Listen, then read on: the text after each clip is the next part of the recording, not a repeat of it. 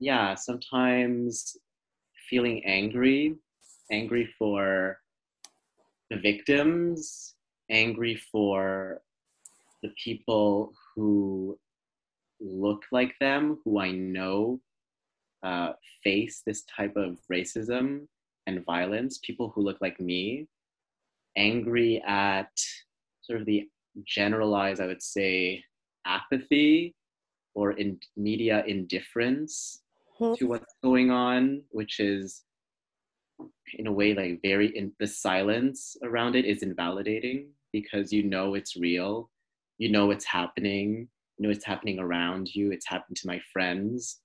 Um, Just the feeling that that no one cares. Right. Yeah. Uh, and I think it speaks to it speaks to in general the Asian uh, Canadian experience, um, the experience of Asians living abroad, uh, being a visible minority, but not having that minority um, stress or pain be validated. It's like you're a person of color, but people don't always view you as a person of color or a minority. And so it's, like, it's like when harm and violence happens to us, it's almost like, well. Well, not really. Are you sure? Yeah. Are you sure that's happening? Like, is it, you know, is we know it's happening in the States, but are you sure it's happening here? And it's, so it's really like, people cast doubt on your on your suffering on your pain mm-hmm. right? yeah i don't know how have you been feeling um okay i guess i'll kind of do a little introduction to the this this recording um yeah so this is imperfect asian i'm laura and I'm with Viet Tran, who's the creator and editor in chief of Sticky Rice magazine. And we are just um, checking in on each other. Yeah, um, sorry, we skipped the introductions, but my name is Viet. uh, people know me as the editor in chief of Sticky Rice magazine. Um, so thank you for having me for this recording. Um, mm. Definitely need some time and space to to process process what's been going on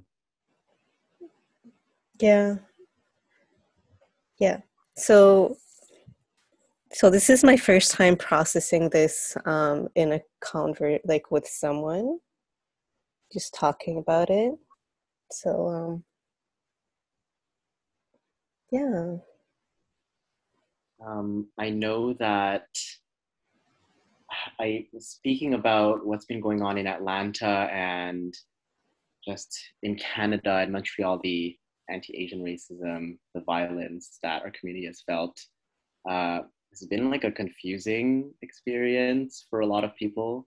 Like confused with how to feel about it. Um, you know, as we were talking about earlier, it's a mix of of anger, a mix of sadness, a mix of how should I feel, a mix of I sometimes don't feel anything, a mix of um, guilt and responsibility. Like I feel like because there's no representation, I need to I need to say something. mm-hmm. Uh, yeah, yeah, just um yeah yeah so the reason i reached out to to you to viet is that we both did something our own projects in 2020 that are super asian and um as you call it like really indie and it just kind of and but like through doing that we kind of created a community and and I was just like, I'm not sure if I have a responsibility, like what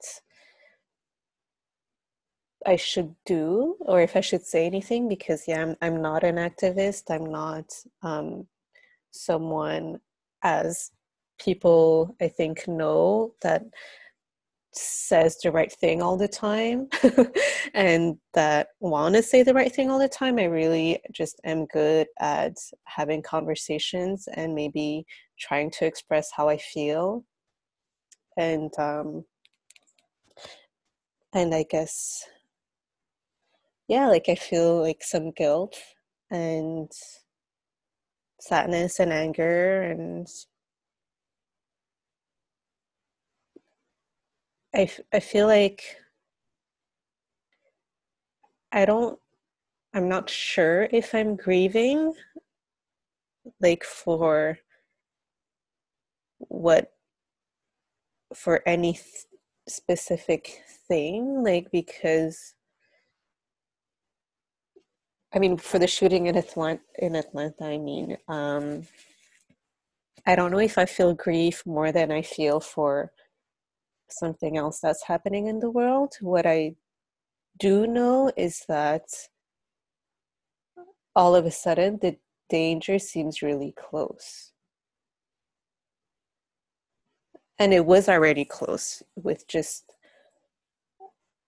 the violence that people have been kind of a victim of, you know, old people getting pushed or spit up, people getting spit on, and the violence was happening to people because of because they looked like us because so the violence was close but no it, it looked it feels yeah it feels really close like much closer and that's that's really scary. Yeah it feels um almost like there's it's it's it's building momentum and it feels more real more close when just a few months ago um, there's a video circulating of um, an elderly man uh, in the United States who got murdered in broad daylight. Uh, his name was, I, I, remember his first name, Licha. And the fact that I can't even um, remember his last name says something about how uh, the names of these people haven't really been uh, put out there in the media. So it's in a way it's kind of dehumanizing uh, how all of these victims, because he's not the only one, haven't re- really been giving the proper space in the media.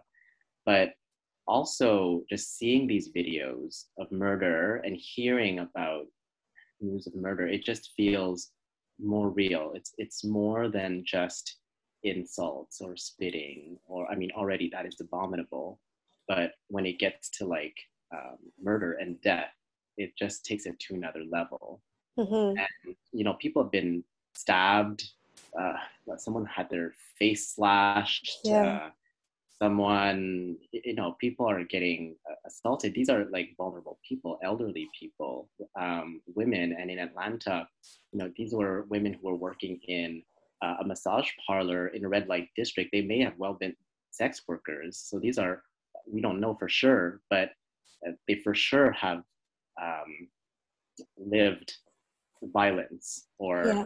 at risk of violence. So these are vulnerable people, and so you can't, you know, you can't avoid feeling like these people look like you. These people could have been your friends, could have been your family members. So yeah, it really it, it really hits home. Um, that's what I'm what I'm hearing from you, and that's what I've been experiencing also. Mm-hmm.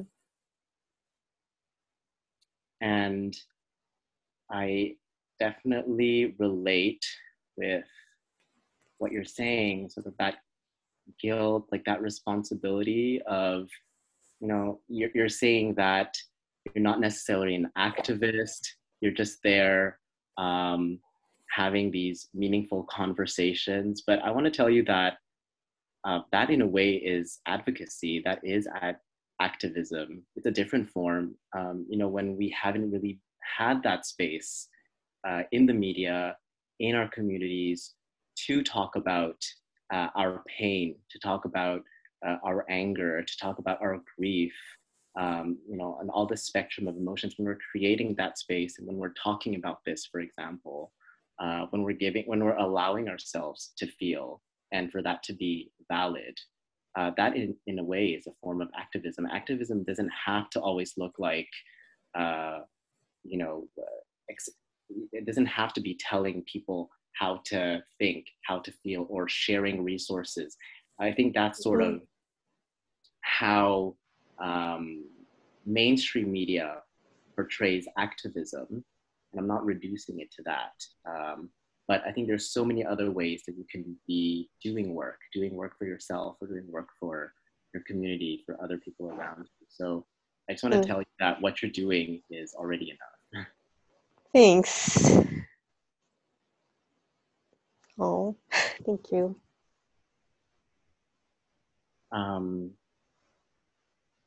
I just want to also add that, um, you know, I think personally, what has been difficult has been, um, you know, I mentioned it earlier, but there's this apathy that I have sensed in the media. The apathy meaning like people don't seem to care to cover this you know these instances. There was a man recently in the plateau who got um, sprayed pepper, pepper sprayed, sprayed, yeah. and no one helped him? In broad daylight and nobody helped him and i believe that. Yeah. Um, because it just it, it's it parallels our experiences as minorities in canada where you know as asians we're considered people of color we're considered uh, a visible minority but people don't seem to validate the minority stress or the minority pain that we go through because of um, for example the, the model minority concept where we've been highlighted as uh, the good immigrants the ones who adapt well the ones who don't make noise don't make waves who are successful, apparently intelligent, and sort of just this homogenous blob of uh, of success. And so anything we feel, any adversity that we feel, uh, kind of becomes erased and silenced. And we sort of, we sort of, I find, internalize that where we kind of start doubting our own experience, our own pain. Like, should we be talking about this? Mm-hmm. Are people going to care? Are we taking up space? yeah, uh, the, the yeah. Are we taking out? Yeah. Do people care, and are we taking up space? Too much space in this, in these talks, you know. Right. Um, um, but I don't think there's. I mean, there's probably such a thing as taking too much space, but right now it's. I think we're far from, far from that, you know. So but um yeah there's also that guilt of you know there's like this other guilt too of being um the model minority um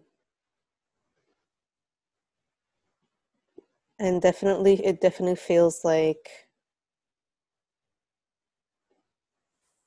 I don't know if you've experienced this, um, but have you ever been around just just around white people? And they will start talking shit about another ethnicity. Like not realizing that you're also another ethnicity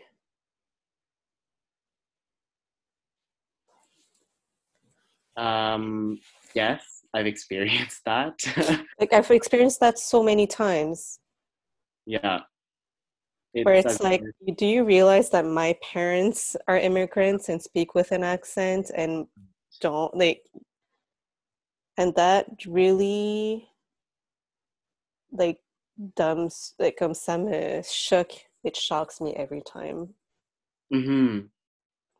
Um it's almost as if they're saying that well um, you're not you're, you're not in the same boat you're not in the same category so uh, we can talk down on other people uh, other marginalized people and you'll you'll be on our side right mm-hmm. or that doesn't apply to you you're like a you're like us it, i mean Uh-huh. that it kind of entails that which i find uh, really harmful uh, really harmful for one the people that they're talking about but really harmful for you um, as someone as you said who um, you know your parents were immigrants and we've all lived that minority stress uh, as i call it of Mhm.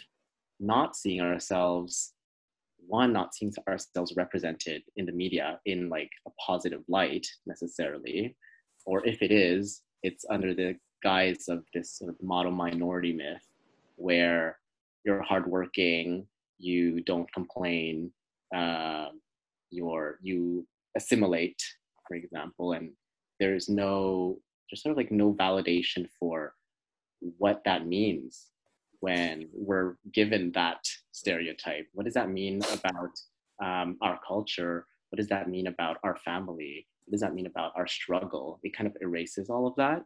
Mhm. um, and it also erases some incidents of direct racism that some of us may have felt and it's almost like they don't want to see that. Mhm. Do you feel like, you know, the response, or not the response, but so when I woke up yesterday, um, how I learned about the shooting is that I received a message from um, oh, someone who I consider family, but who's not Asian and who um, lives in France. And I I woke up and I I um, had a, a text message from him saying, "Hi, I just um, read about some events in Atlanta and just checking in on you and your family." And so then I I didn't know what he was talking about because it was seven in the morning and I was literally just getting up and I um so I looked it up and it was that um and then I, I kind of just went about my day without really I I just sent heart emojis to a few people in the morning um because I didn't really know what to say like I know I just wanted to kind of give love and receive love, but I didn't really want to have a conversation about it.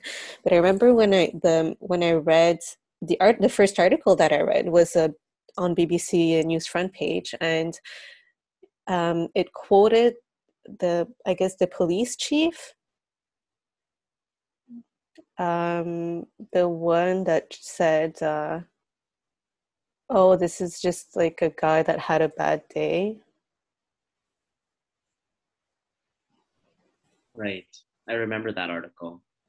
Um, a lot of feelings around that article. And just like h- it's like how can like really you're humanizing this person you know Mhm. right it got me so mad Yeah.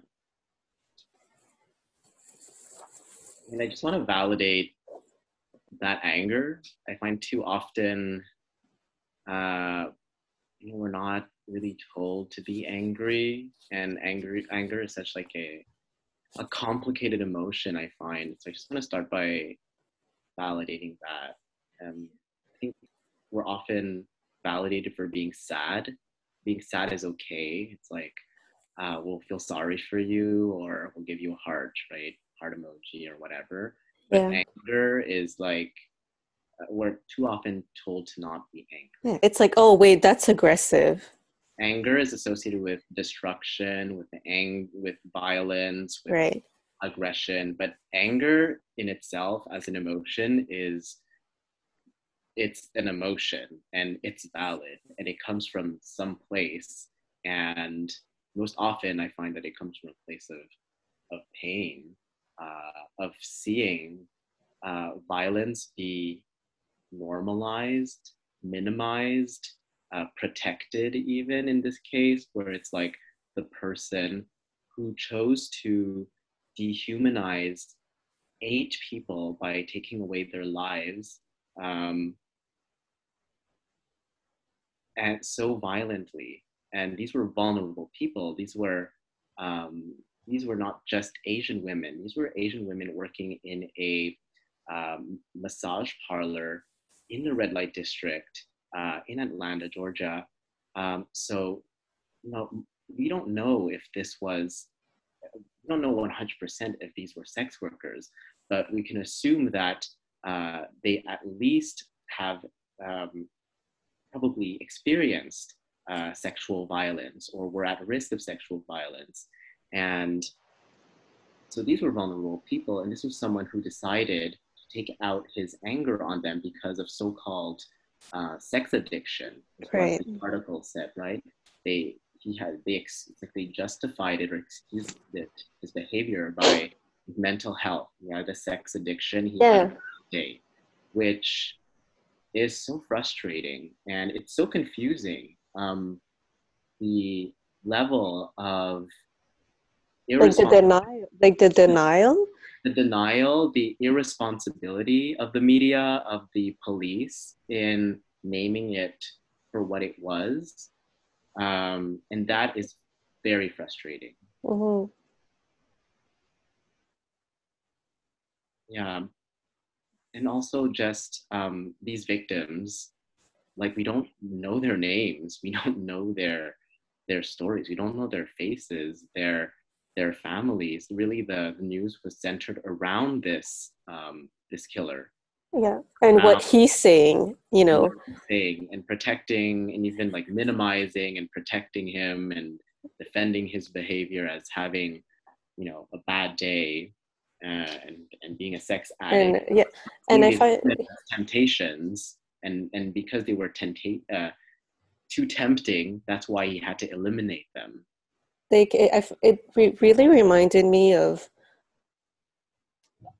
of every time we're told and i remember seeing a lot of this um, at first in the uh, uh, asian group uh, regroupement uh, i can't remember i'm sorry. Um, le groupe anti- le groupe d'entraide contre le racisme asiatique okay, du Québec. Um, and I remember last year when the group started, I I saw a lot of that language of excusing the perpetrator.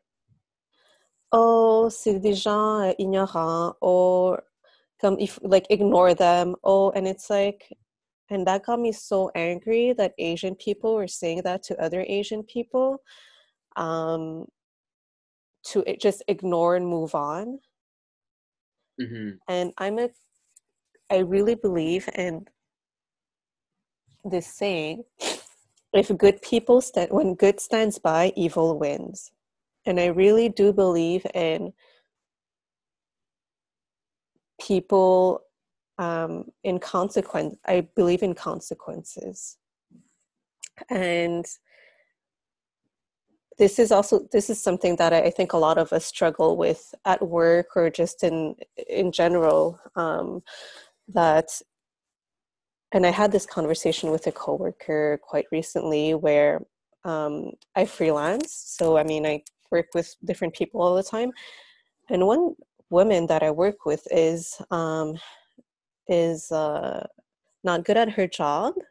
She's super selfish and she's she's a she's a dick she's a dick and um my coworkers like oh i'm just gonna try to adjust to still make her life easier. And i was just like no i'm just gonna do what i usually do. Like and i was just like if it makes her life harder it's gonna make her life harder. Like she needs to know the consequence of working the way that she is working. Like because if i adjust to her like that's how people like that just go through life. They just expect others to adjust and to never have to like just deal with the consequences of their shitty actions. And i think like as when we let assholes be assholes whether they're you know friends of friends or co-workers because you know people go oh whatever you know that's just that's just bob. I don't know like that's just him you know when we give space for that it gives space for their existence um, and we can't do that. Like we can't let those people take space in conversations without saying anything. And i feel like maybe the asian communities are acknowledging that more and more. But um but again when i saw i was reading the article and it was what the police chief was saying about the shooter it got me like it got me so upset. Because it reminded me of all the times where yeah we're getting where people are telling us like actually are telling us to forgive without consequence to the other person so like swallow the consequence for yourself and forgive the other person and it was it's just it's asking a lot of victims i mean it's unacceptable it's not even up to debate uh, mm-hmm. for me how uh, the people who commit violence need to be taken need to take accountability. There, there has to be consequences, obviously. Like we can't let this kind of violence be uh, perpetuated. And I agree with you. If we let it go, we excuse it, if we minimize it, it's saying, you know, it's okay. It was just a mistake. But I also want to sort of bring attention to not just the individual, because limiting it to punishing the individual and satisfying ourselves as by, by saying like okay this individual was punished uh, mm-hmm. uh, good yay victory is really ignoring like uh, more of the systemic issues of of misogyny really this was mm. uh, against specifically against asian women against um, potentially uh, sex workers um, tied in with you know we have to talk about uh, fetishization of Asian women. We can't dissociate that from that because we, we know how there's this uh, there's this prevalent mindset of seeing Asian women as um, as products, as as extra desirable or hyper feminine or you know polite and submissive. There, there are all these stereotypes. Not everyone thinks it. Not everyone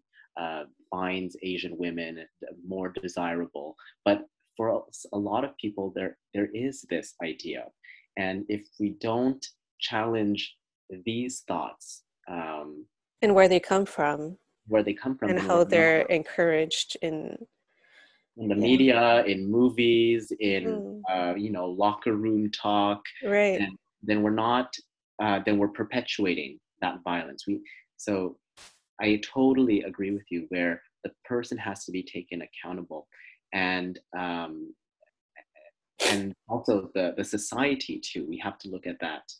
The other thing I'm hearing you say is other Asians in the community who are uh, minimizing, who have minimized similar behavior in the past.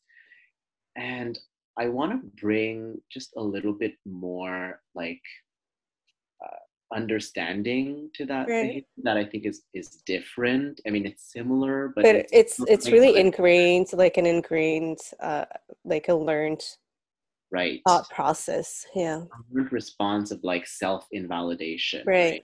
Or um, it's and it's it it tells me like, what are you worth? Is that mm-hmm. it's worth? really twisted? Like okay, yeah. you're, and you know we can think of uh, of um, you know high school bullying you know i think we all know that like asians were easier targets for bullying or how elderly asians are being targeted this idea that they are frail weak won't speak up are different are foreign and so let's pick on them mm-hmm. and so i just wonder how this has been sort of internalized and been like, you know, we deal with this all the time. Why make right. a fuss about it? Right. And I also wonder if it has anything to do with the um, sort of immigrant mindset that we may have inherited from our parents, where you know, our parents, if they're first gen immigrants, they came here, they needed to survive, they needed to adapt. They came, some came here with no money, refugee status, fleeing war. I'm not talking for every Asian family, uh, but some have come from that context and they didn't have time to uh, address microaggressions right. they were just like give me my money. Like like i need to work and i, I don't know work, yeah. i need to make a living for my family. Um, i started from the bottom and i don't have that mental capacity to deal with that. And so, and also like the hierarchy of whatever they were going through like the microaggressions were so low in in the priorities you know mm-hmm. that they had like in the struggles that they were having right. the main struggle was just to to literally survive and i, I don't know if you knew this but um I, I i don't know if it's still like this but um my my parents when they came to canada um from refugee camps they were flown from refugee camps in thailand to canada um in uh, military uh, planes and they had to pay back their plane ticket. So not only did they have to work to pay for where they were living, but they also had a certain amount of time to pay the government back. So it's not even, it's not only did they have no money, they were in debt to the Canadian government. Right. So a lot of things on their mind clearly, and dealing with the racism was at the bottom of their list. Mm-hmm. But also, I think it was expected for them. Mm-hmm. Where like they expect to go to a foreign country to face adversity, to face right. for people to view them differently. They're not gonna. They, they didn't think of coming here and being like, we're gonna fight against people who find us different and That's foreign. True. It's it's just expected for them.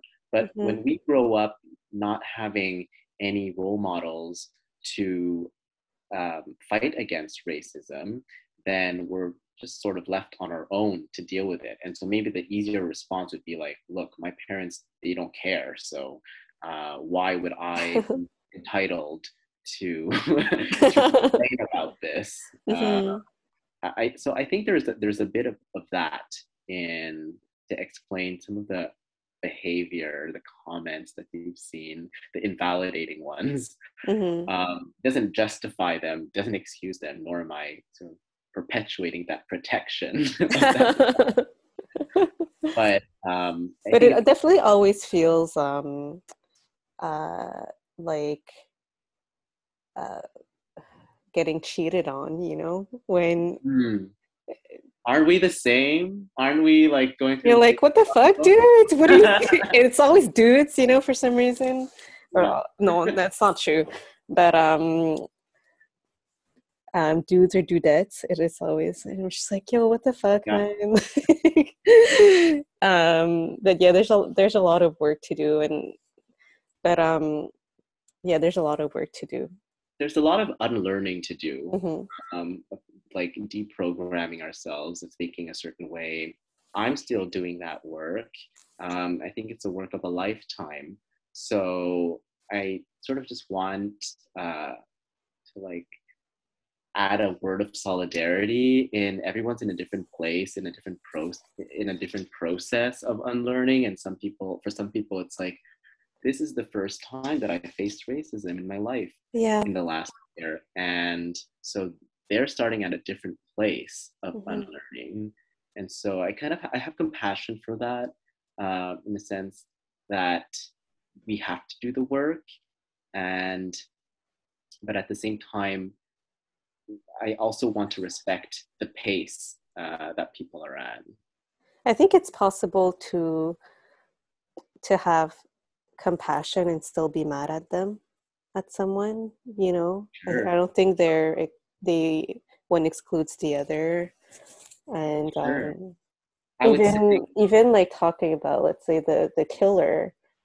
mm-hmm. i was reading there's so much information about him like him growing up in a really christian family and seems to be a lot of guilt related to sexual desires and like you know it's really complex a, a, complex issue and and it's i don't i don't feel hateful towards him. I don't um yeah I, I feel mad not at him. I feel mad at everything that's going on and and the media and the conversations and makes mm-hmm. me mad and makes me sad. Um yeah makes me feel a- uh, apathetic.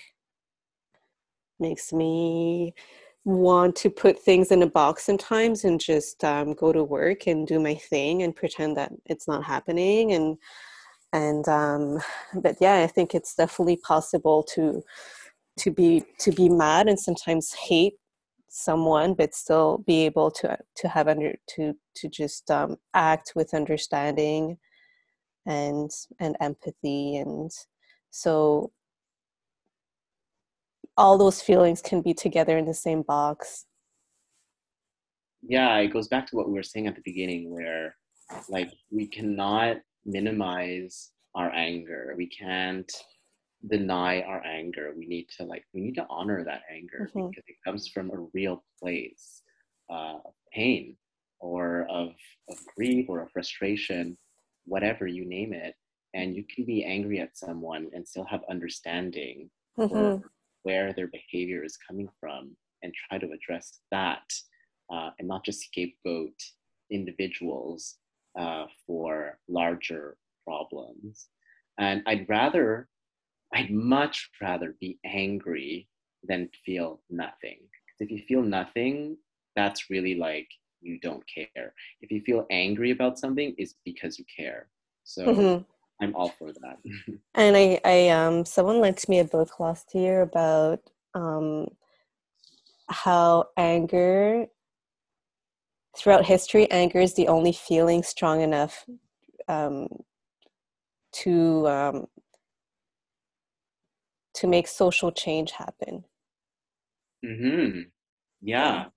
I mean, anger, so anger needs to exist, or else it's anger has to exist. Anger is not ju- destruction and and violence. Anger is fuel for change. Exactly. Mm-hmm. Yeah, anger yeah. It's is- fuel for something new. It's fuel to ask for something new and ask for something better. So. Right. Anger is what led that woman in San Francisco, I believe. There's this video circulating of this elderly Asian woman who fought back and beat her assaulter. And I find that image just so powerful, that video. Uh, I don't pity this woman. I admire this woman for beating her assaulter because I find too often the image that we have is you know the victim who who, got attacked who cried and uh, who couldn't do anything was helpless and powerless this woman decided to beat her assaulter mm-hmm. and, that, needs be, that, needs to be celebrated that was yeah. not too aggressive that was not too violent if someone attacks you you have 100% the right to defend yourself and beat that person up uh, especially if you're an old woman and being attacked by a, a, a young man, white dude. Um, yeah. the expression on that guy's face, you can kind of see it. It's kind of like, what just happened? by a 78 year old woman. Uh, it's fantastic. And yeah. she, she, acted on her anger mm-hmm, very mm-hmm. in that moment. yeah. She let herself be angry and acted on it um yeah. so what do you do to to just like for self-care and mm, uh, good question um definitely um take monitor my my process and my pace mm-hmm. uh, to look inwards and that can mean different things for different people when i say look inwards is to to look within, to check in on how you're feeling. You don't only need to rely on other people to check in on you, you can also check in on yourself. Um, just ask yourself how you're feeling right now and what do you need. If you're feeling angry, and you need to vent to someone, then do that. If you're feeling sad and you just need to hold space for that on your own, then that's valid too. If you're feeling overwhelmed and you just need to stretch, meditate, do some yoga, do some exercise, then do that. But the first step is checking in on yourself and mm-hmm. looking inwards. I think too often uh, we want to do something, do something about it, or avoid feeling, avoid because it's too unpleasant, too overwhelming. But by doing that, we're sort of just uh, we're, we're gonna burn out. right. It's it's bound to come out in some way, whether it's through like physical sickness or lashing out on someone or on ourselves. Yeah, yeah I um yeah, I definitely took like the a, a really conscious decision of not talking about it at work and just protecting that that space. And then today i um, saw my nieces. They're three and a half and we watched ponyo. Nice and um, now i'm talking to you so i'm doing this sounds like you listened to what you needed and yeah sometimes what we need is just to be with our friends, be with our family, uh, to, I think honestly, compartmentalizing things and suppressing things is super healthy and definitely okay. Oh, uh, yeah. Like, as long as it's conscious. And as long as there's space to go through yeah. those feelings at some point in the day, because honestly, I, you know, mm-hmm. you can't be no. like, yeah, there's no way, like, some things are so big some things that we go through in life are so big that just staying in that space i know for myself that i sometimes i know that if i stayed in a certain space for too long i was just like laura you need to get out of it today. You need to compartmentalize this put in a box because like you're not going to be able to crawl back out if you stay another day or another hour in this in this moment in this in these feelings. And um so so yeah it's compartmentalizing is definitely part of going through something. Mm-hmm. Because we need to preserve our energy we need to make ourselves available for other people, for other things, for different parts of ourselves, mm-hmm. not just uh, the one that responds to the media, because life is so much more than the media and what's going around, uh, what's going on in different places and different times. We have our lives to attend to as well. So, yeah. And there are people that love me and love you, and mm-hmm. you know, a bunch of other things to do and think about. of course. Mm-hmm. So yeah. I think you know I think you're doing your best. We're all doing our best, and I think that's something we need to tell ourselves too. That's something that I do for self care is like you're doing your best. It's good enough. It's not perfect, uh, but who needs to be perfect? What's what is perfection?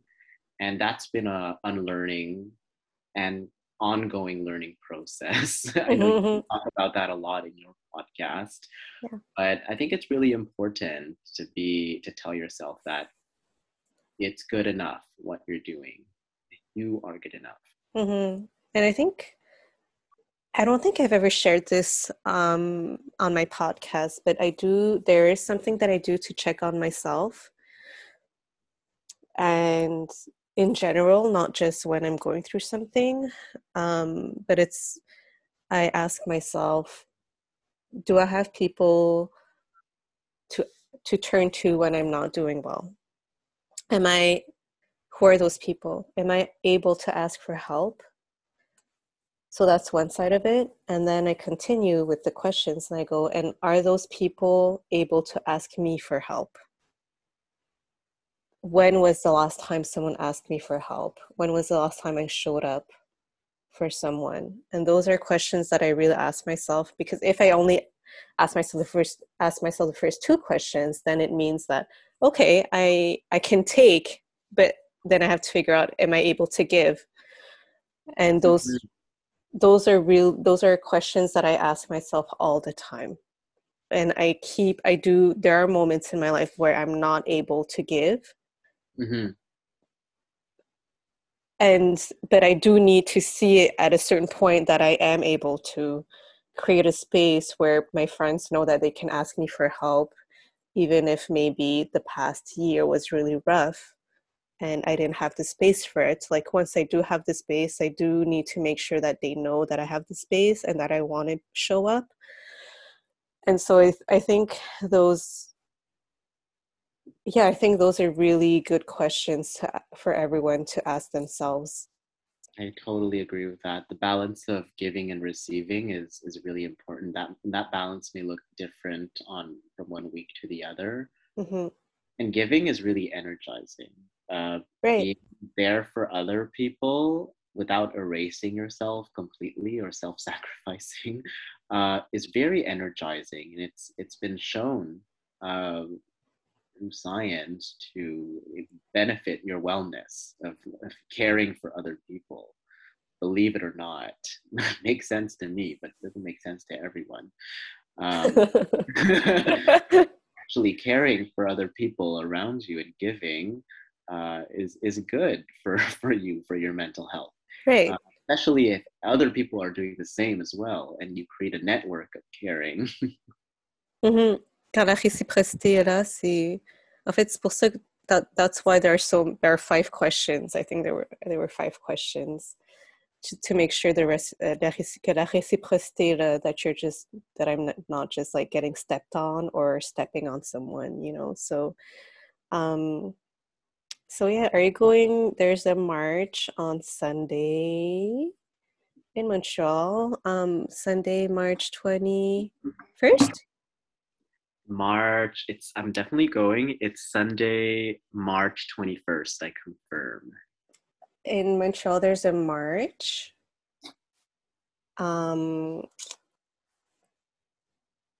Yeah. How how is what is the march called? I don't know the name of the march. I'm looking up the address. Um, so it's, it's, at one o'clock at uh, Cabot Square. Cabot Square. Let's. It's called a march against anti-Asian racism. I think this is the informal name, uh, but it's definitely in light of uh, what is happening in Atlanta and how that reflects what has been happening uh, in Canada as well over the last year. And at 3:30, the march ends at 3:30 in Chinatown, and then at 3:30 there's a, a vigil. Yeah, a vigil. Yeah, a, a, vigil for the victims that is hosted by um, what's the organization called? Stella. Stella l'amie de Maimie, which is an organization by and for sex workers. So the march ends uh, in the Chinatown with the vigil. You'll see me there.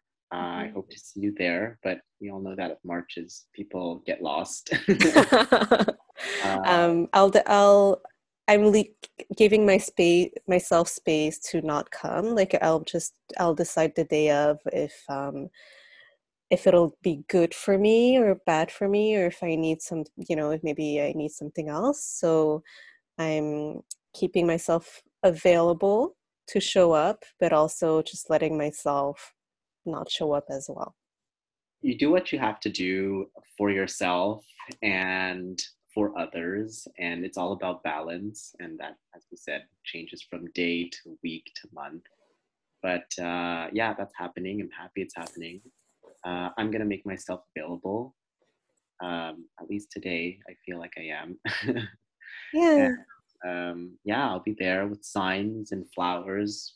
Uh, I was thinking of bringing flowers because, um, yeah, I don't often see flowers at marches, but uh, for me, flowers represent, at least in, in my family, when there's a funeral, there's always so many flowers and fruits and um, this decor for the deceased.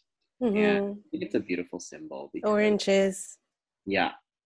Yeah, it represents for me the grief that I'm going through when I am exposed to this trauma. There's a life there that has uh, been ended so terribly, and for me, it's a way of honoring that life. Mm-hmm. Amazing. Thanks for for processing or helping me process this. That's I really feel grateful that you I don't know that you just like set aside this time for me and yeah. Well, you know, I want to thank you too for reaching out, and it's been helpful for me to continue processing it as well. And um, I know that every time we talk, it's always it always comes from a good place and a place of wanting to to work, not in like the productive sense of work, but to work through some difficult uh, some difficult feelings, but with the idea of wanting to to heal, right, and to grow. Mm-hmm. So I'm always thankful for that. Mm-hmm. Thanks. Thanks. I'm stopping.